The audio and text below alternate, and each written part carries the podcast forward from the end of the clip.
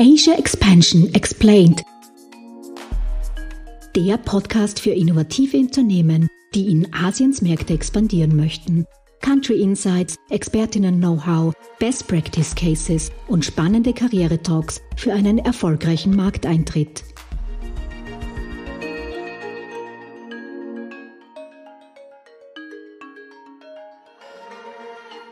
Hallo und herzlich willkommen zurück bei Asia Expansion Explained, der Podcast für österreichische Startups, die in asiatische Märkte internationalisieren möchten. Mein Name ist Lisa Stöger und ich bin Programmmanagerin des Global Incubator Network Austria. Und gemeinsam mit meinem Podcast-Co-Host Fabian Gems, Geschäftsführer von Gem Solutions, tauchen wir ein in die Gin-Zielregionen und geben euch wichtige Tipps und spannende Insights für eure Expansionsstrategie. Es ist die 58. Podcast-Folge hier bei Asia Expansion Explained und wir starten mit unserer neuen Rubrik, bei der sich alles um die aktuellen Trends und Hot Topics in Asien dreht. Wir haben heute ein Crossover und dafür haben wir zwei besondere Gäste eingeladen. Fabian, verrätst du unseren Zuhörern und Zuhörerinnen, wen wir heute erwarten?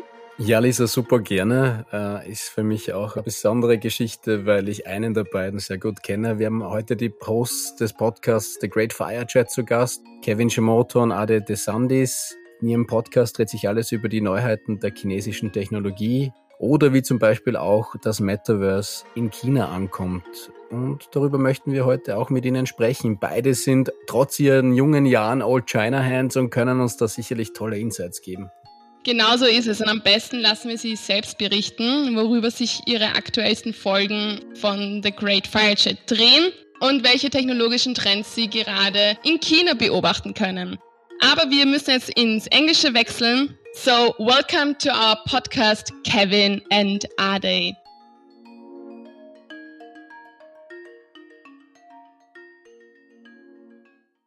It's so great to have you all here today at our first uh, crossover episode for Asia Expansion Explained. And it's a special delight for me because I know one of the two dudes that are going to come up quite well. We're going to talk about meta, metaverse, and the current craze that is happening in Asia, in particular in mainland China, about it. But without further ado, I would like to give you, Kevin, and you, Ade, the floor to introduce yourselves to our audience as well. You said my name first. So Kevin here, Kevin Shimota. I am from Seattle. Uh, spent about seven years in China, and I worked at WeChat for four years, heading up their global marketing. Really enjoyed my time there. Learned a lot. Uh, learned a lot on the frontier of China tech, um, and now I've written a book about it. That I actually didn't tell you guys this. I have a publishing date now. Finally, June fifteenth. Amazing. Check your bookstores, check your libraries. It's coming out. It's called The First Super App, and it's inside China and WeChat. So it's going to be fun. So, yeah, that's me. Yep. And uh, my name's Ade DeSandes. I'm originally from California, uh, from Silicon Valley, uh, but I've been living now in China for 20 years, actually, running a software company. Um, and I also do a lot of community organizing in the startup community and I work as a founder coach and a startup advisor. Wow. And so Kevin and I have been doing the Great Fire Chat for the last year or so, talking about tech issues in China and sharing our thoughts about how we see how how the the landscape in China shapes the global economy um, and the trends that we see that are happening over here. Thank you, Ade. Thank you, Kevin. Um, yeah, we're gonna put um, a link in the show notes to your great fireside chat been following it for quite some time now, and I'm, I'm, sure all our listeners are very interested to hear it as well. That's fantastic. Thank you, Lisa. What are we going to talk about today? Yeah, today's topic will be a, is probably a very, very an absolute buzzword over the last couple of months. And uh, as Ade and Kevin are both uh, Chinese experts, we want to talk about the metaverse, but also the Chinese approach to the metaverse. And we're very excited to have you here today. And also, shout out to the Great Fire Chat. So, great to see other podcasts for startups, entrepreneurs out there. So, big recommendation from us. Yeah, let's dive into the Chinese metaverse, I guess. Let's do it. Kevin and Ade, when have you come across the metaverse for the absolute first time, or how is the situation at the moment right now? Is really everybody speaking about metaverse and what is going to happen?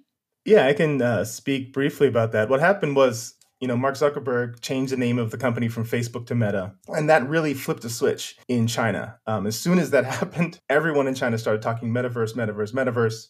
I have to admit, I think a lot of people didn't really know what it meant or what they were really referencing. There's just kind of this vague idea of a digital world and a digital economy.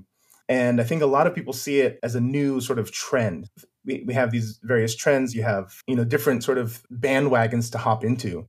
And I think metaverse came in right just at the right time as people were looking for a new trend, and everyone jumped in. Even uh, city governments are making plans about metaverse, even though you know it's still very nebulous what it means. That's super interesting. I want to hop in here. City governments are talking about metaverse in China. Oh yeah, really? that's maybe something that we have to explain to our listeners because those who have not, I mean, we have also some CEO followers uh, from our previous times who have some experience in China, but I don't know the city government of Vienna is talking about metaverse. So why why is this in China? Ade, you you should talk about this one because um, it, the metaverse. I, I'll I'll just poke out a little bit here.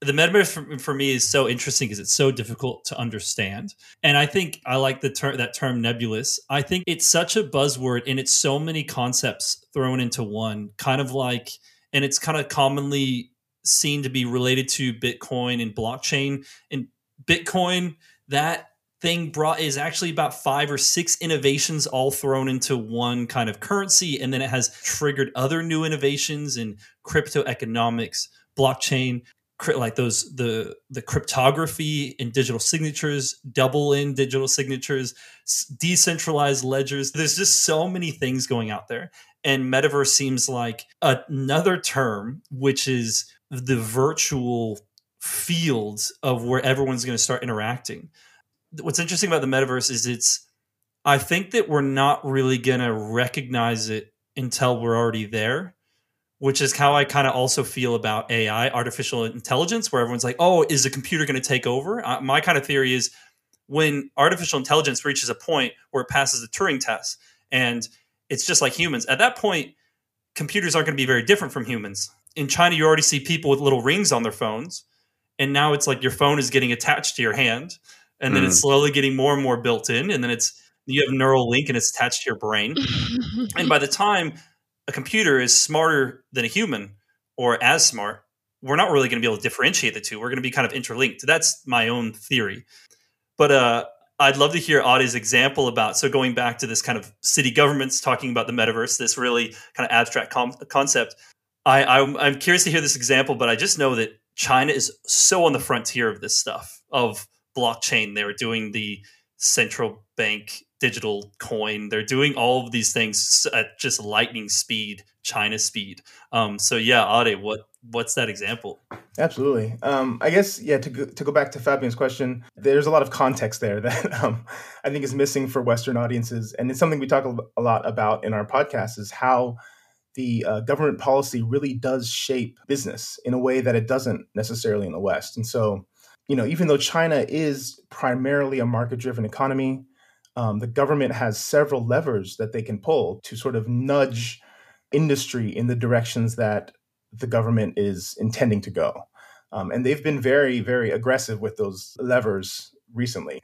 And so one of the things that we do talk about is, you know, if you listen to what the government says, especially what's coming from Beijing, from Xi Jinping and, and the, the central party, you can very well predict what are going to be the hot industries for the future. So in general, I mean, that's always just good practice. If you're doing business in China, listen to what the government is is saying, what they want to see from industry, and see how your business plan can match that plan. And specifically for metaverse, it's all connected. So one of the um, tenets of the five year plan, which came out last year, which is China's big plan for the next five years, right, is improving the digital economy. And so they want to promote anything that enables more uh, citizens to earn money to conduct commerce through the digital economy. And of course, that's not very well defined. What is a digital economy? And so it's left up to then regional governments to implement policies in their region to support the central government's policy goals. And so a city government can say, aha, what's this thing called metaverse? I don't know. Sounds great. Let's put it into our plan so we can attract people to our city who can do this metaverse thing. And so one of the examples that I read about was there's a district in Shanghai that is rapidly being built. It's one of these newer uh, suburban areas where they're just building housing complexes after housing complex. And they they made a partnership, the government public private partnership with a company building 3D models in the metaverse and hired them to build a sort of a digital version of the city's sort of performing arts center. So you can now put on a VR headset and visit that performing arts center in the metaverse, if that's what you want to call it. Whether or not there will be anybody actually there is a very different story, very different question. But they actually built it. You know, it was funded by the government, and I think it's one of the ways that the you know the local governments can say can sort of take an initiative and say, um, you know, we're doing our best to meet the central government's policy goals. And we're doing that by supporting businesses that are local to us that are innovating in technologies that will further the digital economy.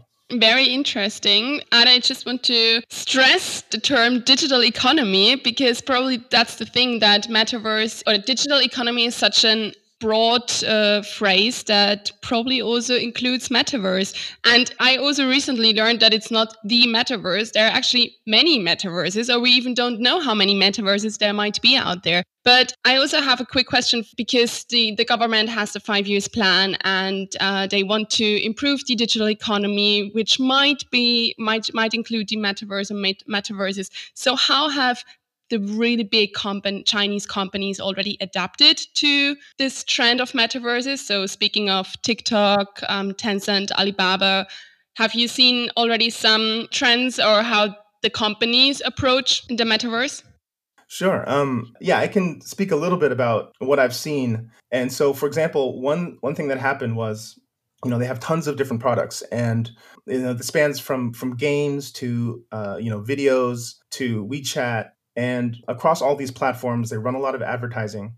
One of the things that they started doing is as soon as, you know, Meta became part of the vocabulary, they started pitching metaverse marketing solutions to their customers.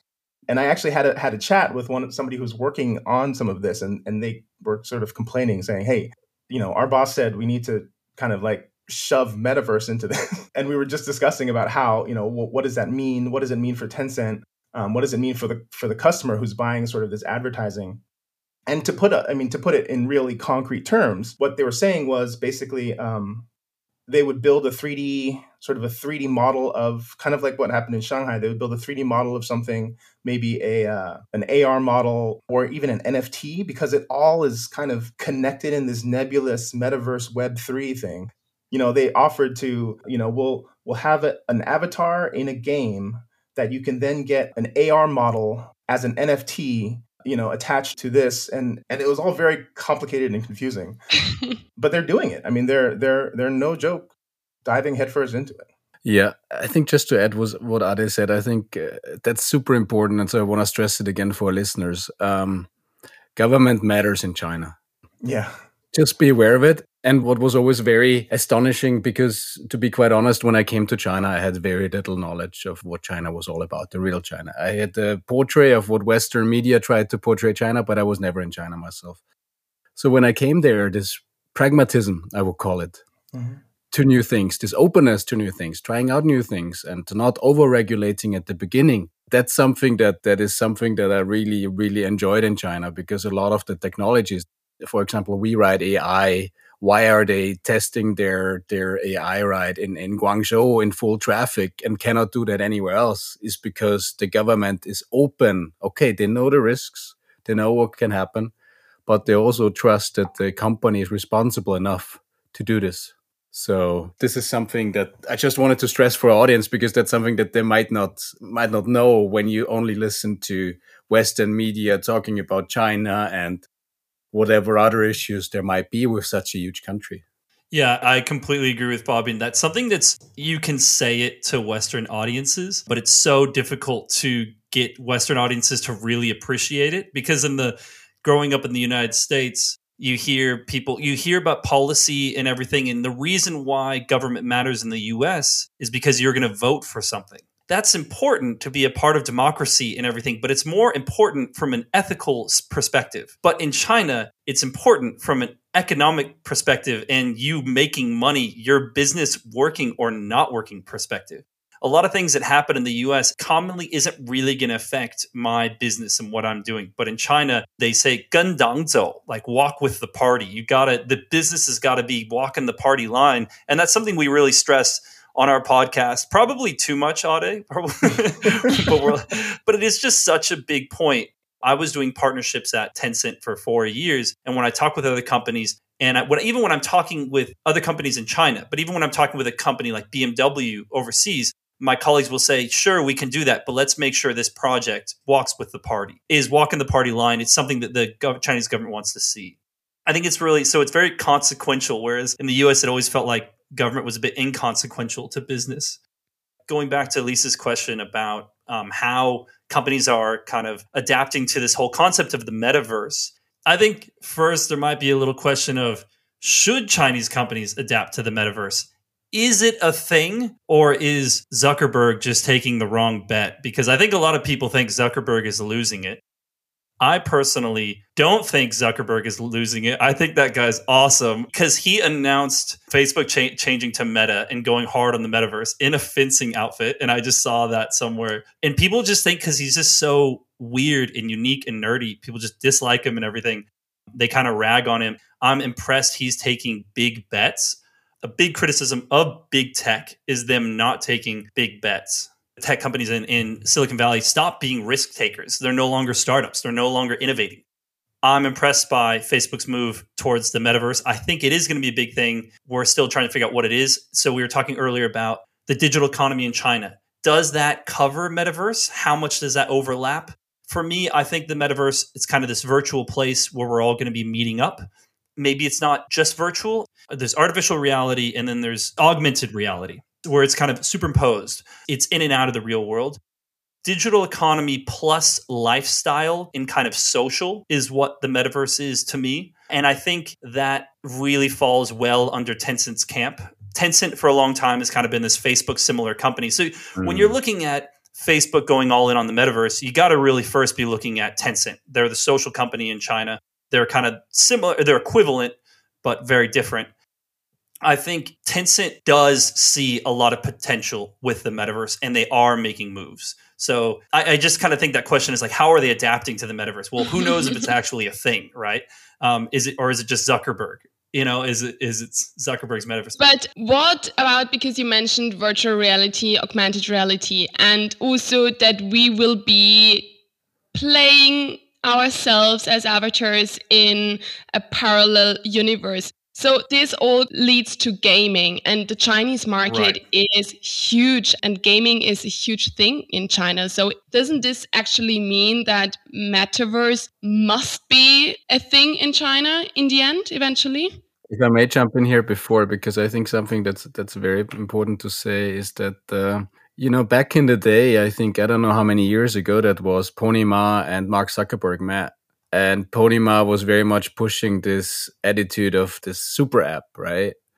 And Mark Zuckerberg didn't really understand it at that time. And years later, at some conferences, he said, "Well, should have listened to Pony Ma." Yeah. so maybe he wants to be the first mover now in the meta, and that's why he jumped so quickly on it. Right. Uh, is because he didn't want to leave that field of innovation purely to Tencent and all the, the Chinese uh, great companies that are popping up like mushrooms. I mean, Douyin, I mean, I'm now at TikTok. I mean, we do business with TikTok people from my insulation company, right? So it's mm-hmm. crazy. Uh, what is what wow. is, what is what is happening in this field with the short videos, which to me at the beginning didn't make any sense.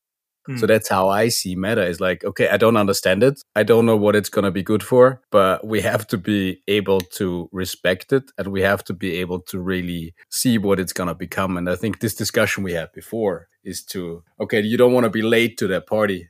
Yeah, uh, it's funny. Uh, you see that a lot in crypto and blockchain. It's it's called FOMO, fear of missing out, and it's a real thing. And it's a it's a weird fear driver. I think that partially makes sense Mark Zuckerberg did say he wanted his app, his kind of ecosystem, be to be more like WeChat, which is the 1st mm-hmm. super app. Hey, it's all in my book. You know, go check it out. It's not even out yet. I'm just playing with plugging things. But I, I think that kind of makes a bit of sense. He's he's like, I want to. I'm maybe I'm losing my edge. I'm just going to take a big jump out there. I think he's making a great jump. And so to get to that point about how they're adapting, I think Tencent has to adapt to this. I listened to a very interesting podcast episode about the number four, number five guy in Tencent who's the highest up foreigner. His name is David Wallerstein. Actually, strangely, went to my university, University of Washington, and runs the U.S. office for Tencent. And he put Tencent's fundamental positioning very well to me, which I really liked, and I it kind of made I just never really fully got Tencent, and then it made it all click. And he goes, Tencent is where people interact. That's what we want to do. We want to help people interact with each other because I always just thought I go WeChat is the cure to loneliness. You know, that's what WeChat really is. Mm. But then actually, it's Tencent is the way that people interact, and the reason why Tencent got so into gaming and it's now the world's largest gaming company is they could, because they got on games. You know, because these are Tencent founders are pretty young, and they go, "Wow." People are interacting in these games in a way which is so rich. It's so much more than just text and messaging. They're interacting in these games with I have an avatar, I got my clothes that kind of show my style and kind of how I see myself on the inside and kind of the things that I've and I have a skull on me that shows that I was here in this one battle and it's just such this really rich interaction. They go, "We got to be a part of this." Gaming is social. It's such a big aspect of that. And there's a lot of people that play gaming as single player games and have been offline on PS4, Xbox, like all their lives have been gamers but never gone online. They they don't really see that particular facet of it. But I think yeah, so I think Tencent's all on this. I think that po- it's that place where people interact. I think that's partially what the metaverse is. So I think it's mm-hmm. a part of the genes, the DNA of Tencent. And so I think um yeah, they have already kind of been adapting it a long a long time for the metaverse and then even more recently kind of firing people from the cloud and things that they're finding irrelevant i think because they're going to start focusing more on metaverse aspects. Okay. So good to look out for tencent and what they're going to do over the next couple of months and years.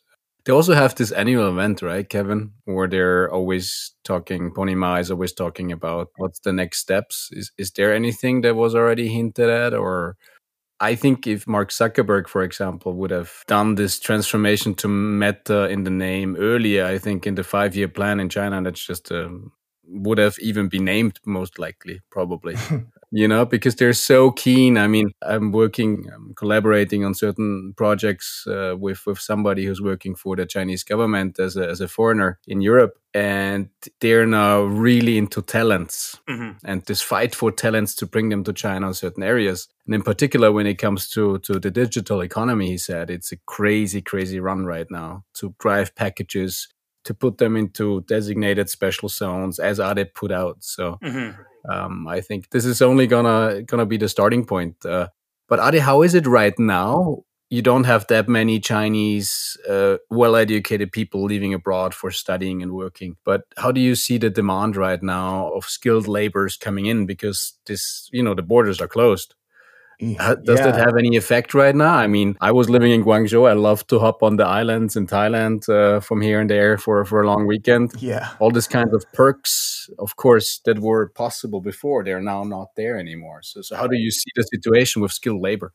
And, and are you hiring? the landscape in in China um, in general, and especially in Guangzhou, actually has has changed dramatically since COVID.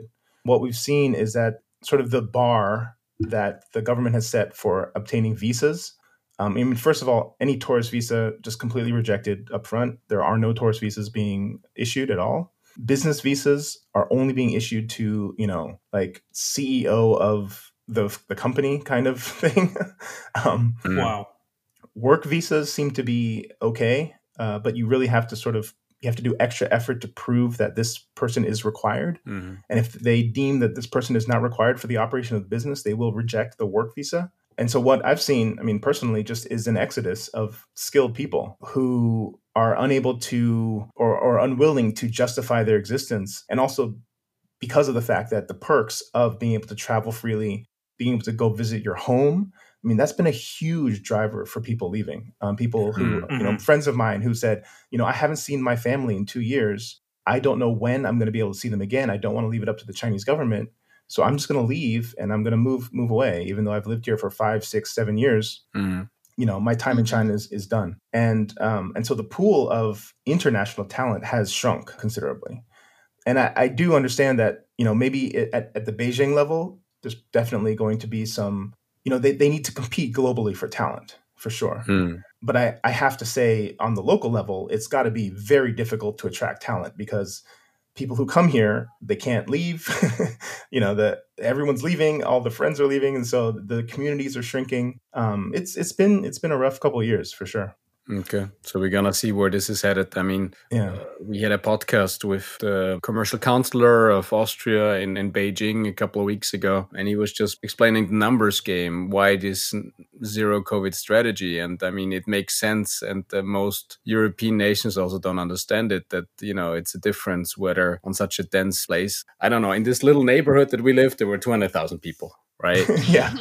That was a 20th of, of what Guangzhou is. So so I think there is a lot of common sense to what they're doing in their conservative approaches, especially right now. And that's uh sorry, Lisa, that I go there, but in Austria right now, I they're opening, closing, opening, closing, nobody knows what happens. So that's true. I was just going to say another indicator of that kind of labor or that kind of talent shortage uh, is I'm I just had a call with my MBA in China, which is generally considered the top MBA in China. Like I know eighth in the world on Financial Times. Something it's called China Europe International Business School or just CEIBS. And when I went there, it was about 200 student cohort, uh, about 50 of them international, 30 in betweens, like kind of Chinese Americans that speak Chinese, and then about 120 Chinese. And I'm going, they asked me to give a talk, and they go, Can you give it in Chinese? And then I go, Wait a second. This is an international cohort. They're like, Yeah, look, we only got about five to eight foreigners here for this cohort, and they're all fluent in Mandarin. And when I went there, there was 50 foreigners, and I was the most fluent. And then there was one or two other that were kind of there's one of the guys was about the same as me, and then there were two or three other that were kind of average. But then there was about 45 people that just didn't really speak Mandarin, but were happy to kind of take a crack at trying their hand at China. Um, but now you just have hardcore xenophiles mm-hmm. like Ada and I are just kind of the only people that are, are, are still there. So that just kind of indicative of the times. Yes, I guess that a, lot of things have changed over the last two years or during the pandemic. And because you already spoke about um, scouting, hiring international talent, which kind of leads already to our last question, but I don't want to jump to the last question. I want to stick and to the metaverse once again and kind of like wrap up about the thoughts we think how the metaverse might develop in the next years in China. And because gaming is a very big market, a huge market, and also this leads to the artificial reality, augmented reality, and this is not such big thing in Europe um, in comparison to China. Um, I would like to ask both of you, Kevin and Ade, what is your why do you why is the artificial reality so important in Asia? So why does the population is so into the into the gaming having an artificial reality where they can have another personal life kind of so what is your point of view on that yeah, that's a that's a great question. We've actually spoken quite a bit on our podcast about synthetic media and also how popular it is in China, especially, and I guess generally in Eastern Asia to you know to digitally edit photos after they're being taken. So you, you take a selfie, but mm-hmm. then there's so many on the market like Facetune kind of things that add makeup and, and even change the shape of your face to make yourself look more attractive. You know, it is very popular, and, and it's something that even someone who's been living here for so many years you know, it sort of goes against some of my sort of core sensibilities, you know, in terms of just, you know, if, if you see someone walking down the street and then you see their photo on WeChat and they look completely different, you know, I, I don't see how that makes sense. But but mm-hmm. for some people that just is is is part of their their everyday life and um mm-hmm. and that's fine. But I think I think there is definitely I mean I hate to sort of generalize, but I mean, you know, we are living in a city. I mean, Guangzhou is a city of 20 million people you know you you are part of a mass you are part of a you, you get lost in the shuffle you know there's just yeah. so many people everywhere you go and everyone looks you know similar and it's just it's really hard to stand out it's really hard to find people that to connect to you know, even though there's so many people around you, it really is, it can be a very lonely place. Um, and so I think uh, developing online communities, um, being able to sort of express yourself in these communities in different ways that you normally that you wouldn't necessarily express yourself in real life is a very attractive proposal for a lot of people. Hmm. So I think there is there is a lot of space for companies to cater to that need. Yeah, and the issues that I have with the metaverse concept is is the whole VR aspect and, you know, having to wear an actual headset and to me, that seems a bridge too far. It's a turnoff for Ade. Yeah, I mean, uh, how much of my day am I going to be wearing this this headset and yeah. blocking out the rest of the world around me? I, I, really don't. I don't see that being a more than a half an hour or even you know twenty minutes a day kind of thing. But that being said, I mean, you know, like Kevin was saying, metaverse isn't just that. It's a collection of digital services it's a collection of sort of concepts that enable you to mix reality with the digital world.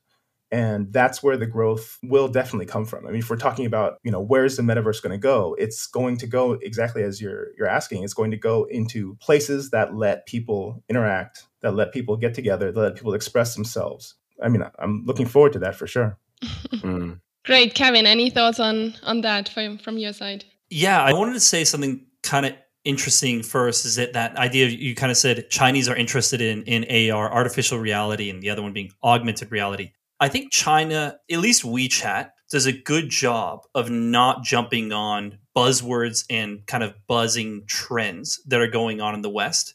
Because WeChat specifically, I can only really speak on WeChat's behalf because I work there they kind of said, let's not look at what the competition is doing. Let's do what makes sense. Let's be thoughtful. And WeChat's always kind of tried to do that. And when you walk around the WeChat office, you kind of feel like it almost feels like you're walking around like a philosophical forum or like a monastery. Everyone's kind of walking around slowly, kind of looking at their phones and kind of smoking cigarettes and talking, and everything's really slow and relaxed and thoughtful.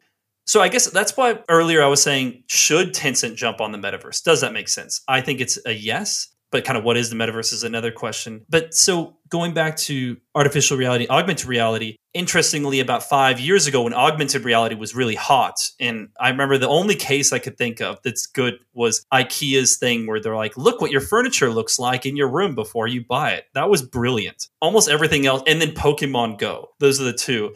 Everything else didn't really work, and it was all really tacky and gimmicky. And when I talk to like WeChat product managers about artificial reality or augmented reality, they go, I don't really see any reason to have it. They're just like, I don't get why you would have that. They are generally, at least the product managers, are kind of skeptical of that. Going back to this kind of the bigger concept of, of the metaverse and, and artificial reality and avatars, um, which I think Chinese are, are really into. I have an answer that maybe to a Westerner might just sound racist, but it's cultural knowledge and cultural sensitivity. Is Chinese people are shy. They're kind of don't have amazing outgoing social skills when they see Americans chatting to everyone in a room. They're like, wow, that guy's so out, that person's so outgoing.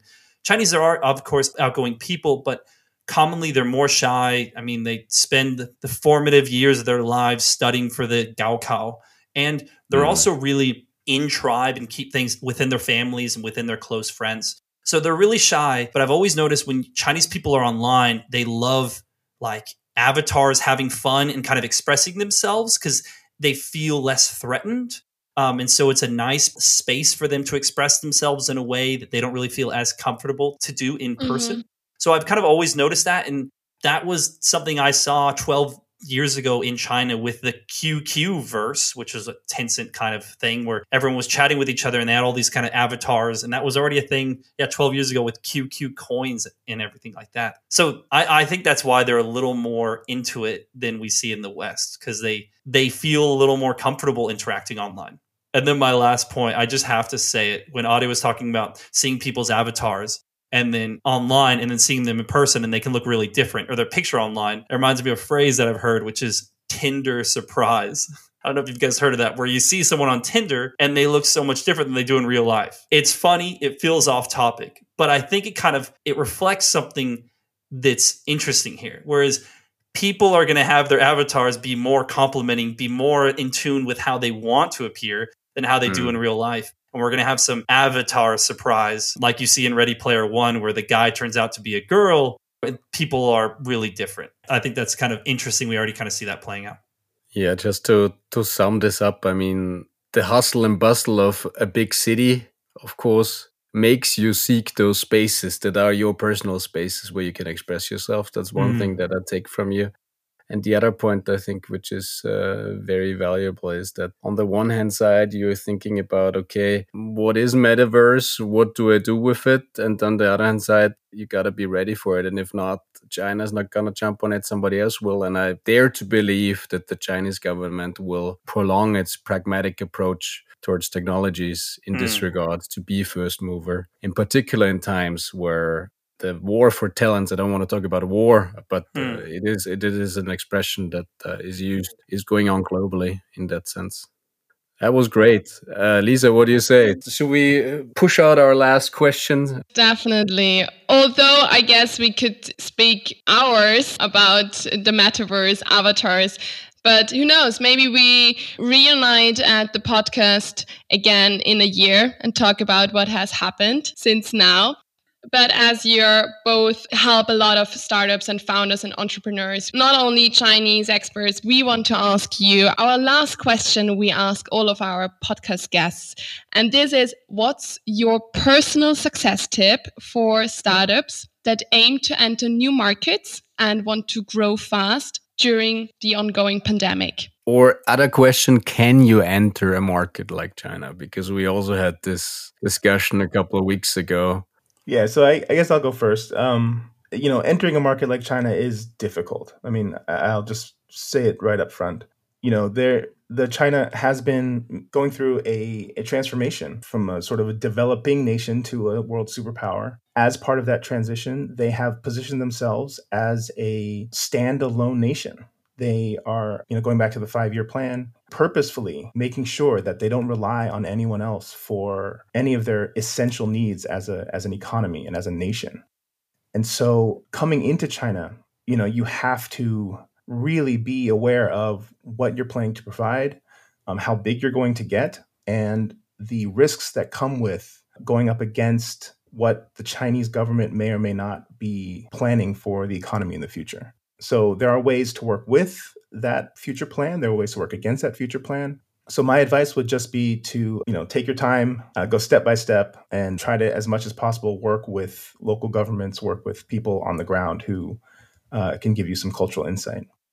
Okay, my advice, in a word, it's test. Just test whatever you're doing. Test it. In a phrase, it's make, break, repeat, and the break part is testing.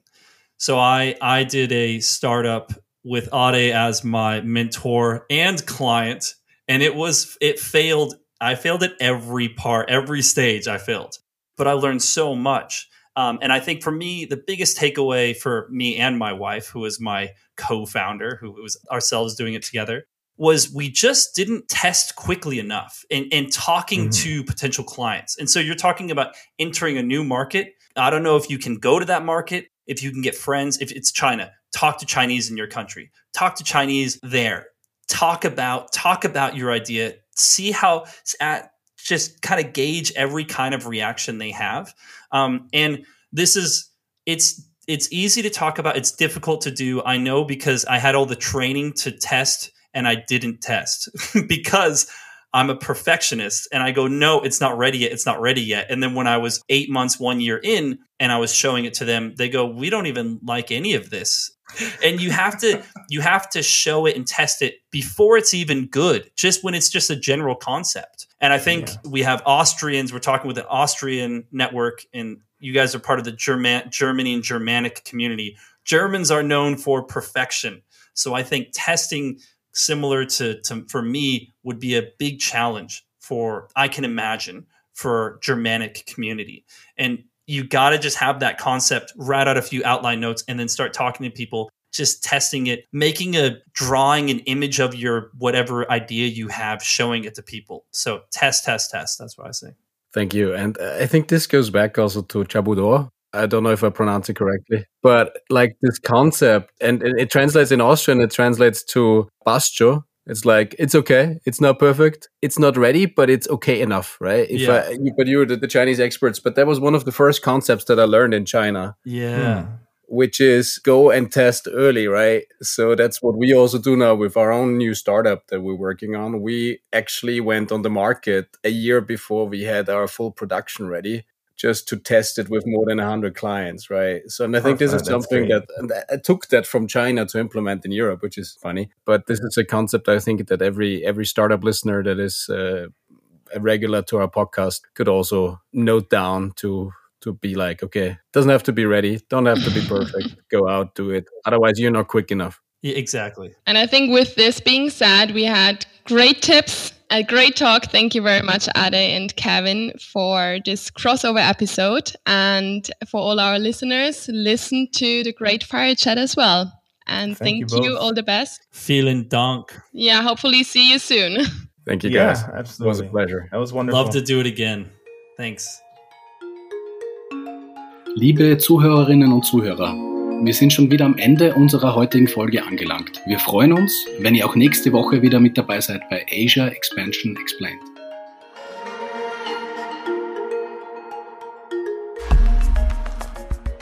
Das war Asia Expansion Explained, Ihr Podcast für eure Internationalisierung nach Asien. Ihr habt Fragen, Anregungen, Wünsche? Dann schreibt uns unter podcast.gin-austria.com. Weitere Infos zu den Startup Services von Global Incubator Network Austria findet ihr auf gin-austria.com. Ready for the next steps? Go big, go global, go Asia. Dieser Podcast ist eine Kooperation zwischen Jam Solutions und dem Global Incubator Network Austria, ein Förderungsprogramm des Austria Wirtschaftsservice und der österreichischen Forschungsförderungsgesellschaft.